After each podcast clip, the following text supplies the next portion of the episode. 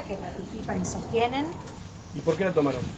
Ellos sostienen que la tomaron sin esperar que se expidiera la justicia porque entendieron que de parte de esta familia de contención no iba a haber un acompañamiento en un futuro proceso de adopción de Samuel.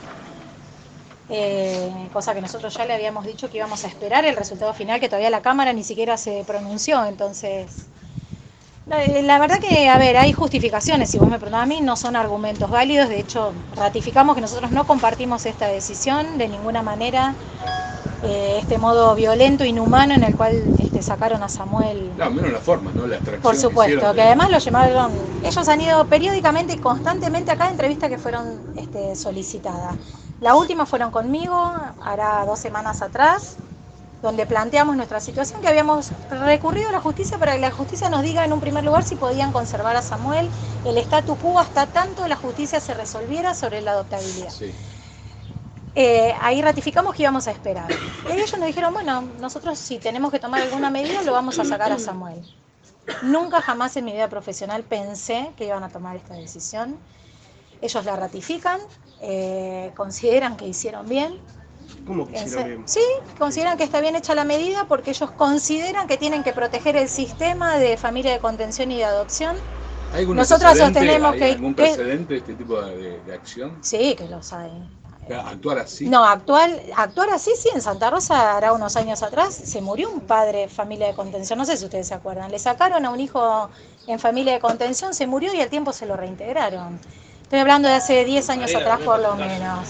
O sea, casos hay, a ver, para nosotros no es un caso, para nosotros es Samuel, es una situación excepcional. Nosotros no cuestionamos ni la ley, ni, cómo trabaja la subsecretaría, ni mucho menos en casos parecidos. Cuando se cumplen los plazos y cuando se cumplen las normas. En este caso, por el motivo que fuera, Samuel estuvo más tiempo que el que dice la ley. Y nació un vínculo, le guste a quien le guste. Y ese vínculo es superior a cualquier ley, a cualquier norma. Y esta actitud que tomaron ellos de sacarlo de una manera engañada, porque lo llevaron a una reunión y a Samuel lo sacaron por otra puerta. Sin avisarles a los padres, sin saber ni dónde está Samuel, porque de hecho hasta el día de hoy no lo sabemos y no nos lo van a decir. Eh, eso hace que ellos se sientan mucho peor, que sientan que es una injusticia, que sientan que son todos los que tomaron la decisión, aunque no fue Ana Clara Pérez Ballester, es la dirección de niñez, y es entendible que ellos reaccionen así. Creo que todos hubiéramos reaccionado igual si nos hubieran sacado un hijo de nuestra casa. Continuaremos nosotros con todas las medidas judiciales, los recursos y las denuncias penales que correspondan por el proceder que tuvieron, que no es, no es el que corresponde. ¿Por qué una familia que lo tiene dos años y medio no lo puede adoptar? Ellos dicen que ninguna familia de contención puede adoptar.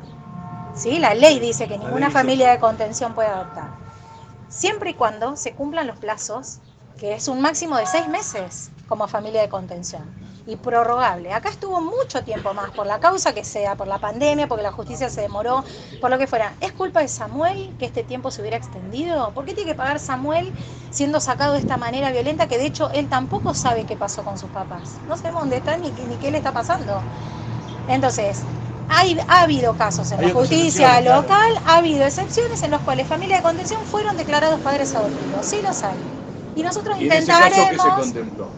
El interés superior del niño, el paso del tiempo, que el niño no es el que tiene que sufrir la inactividad estatal o la burocracia estatal, nunca puede pagar un niño con sus derechos la inactividad por lo que fuera. Yo no me lo estoy echando la culpa a niñez.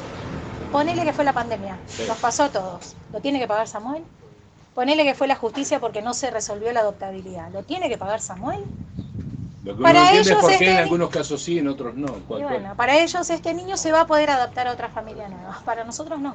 Y intentaremos hasta las últimas consecuencias lograr recuperar a Samuel. Yo tengo fe, si no, no lo haría, por supuesto. Claro. ¿Haces una presentación en estos días? Haremos otra medida, sí, o impugnaremos la medida administrativa y como te dije, si corresponde haremos la denuncia penal por incumplimiento de los deberes de funcionario público o por el delito que corresponda. determinará la justicia.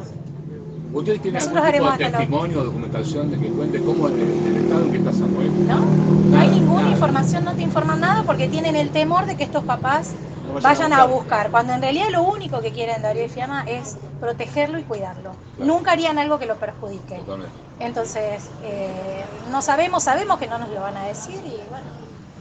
Hay que esperar hay que esperar, ¿sí? Y accionaremos. Lamentablemente, ¿no? Porque Lamentablemente, sobre todo porque hay cada día que pasa que este nene no sabe dónde está, ni dejó de ir a su jardín, dejó de ir a su terapia en el hospital, dejó de estar con la familia que lo cuida desde que tiene dos meses de vida.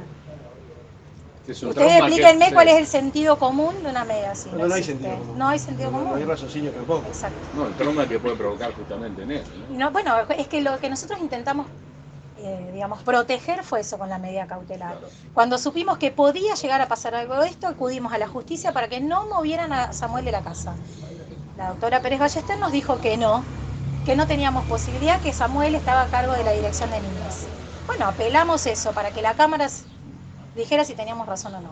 Y en el medio la Dirección de Niñez tomó esta medida absurda, inhumana, violenta, que no tiene ninguna justificación en ningún nada, no, no existe ley ni, ni sentido común que ampare lo que han hecho el día martes. menos corazón.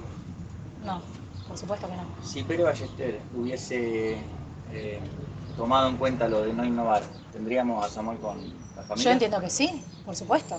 Porque ayer salió un comunicado de que la desliga totalmente de... Porque la doctora Pérez Ballester no decidió lo del martes.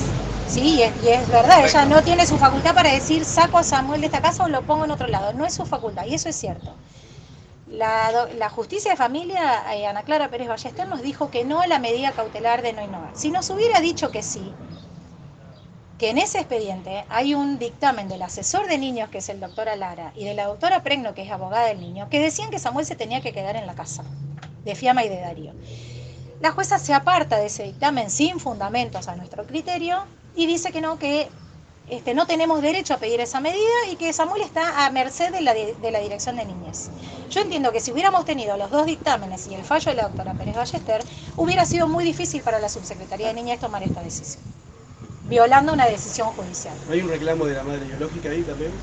Nosotros no somos parte porque este, la adoptabilidad es un proceso anterior. Entiendo que sí, que se extendió porque la madre biológica está pidiendo que no se lo dé en adopción. Pero es independiente de lo que nosotros pedimos. Lo que nosotros pedíamos en este primer proceso era que Samuel, hasta tanto se resuelva definitivamente su situación, no salga de la casa de Darío de Fiamma.